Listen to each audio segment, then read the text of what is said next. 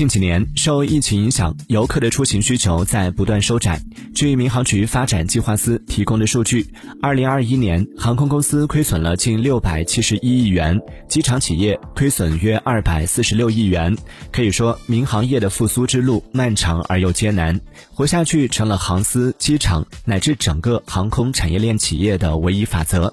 这让重度依赖客运收入的国内航空公司。急需寻找一个新的突破口。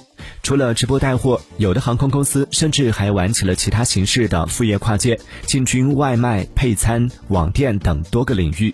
就有观点认为，对航空公司而言，副业不是锦上添花，而是行业寒冬下不得不去寻找新收入的必选项。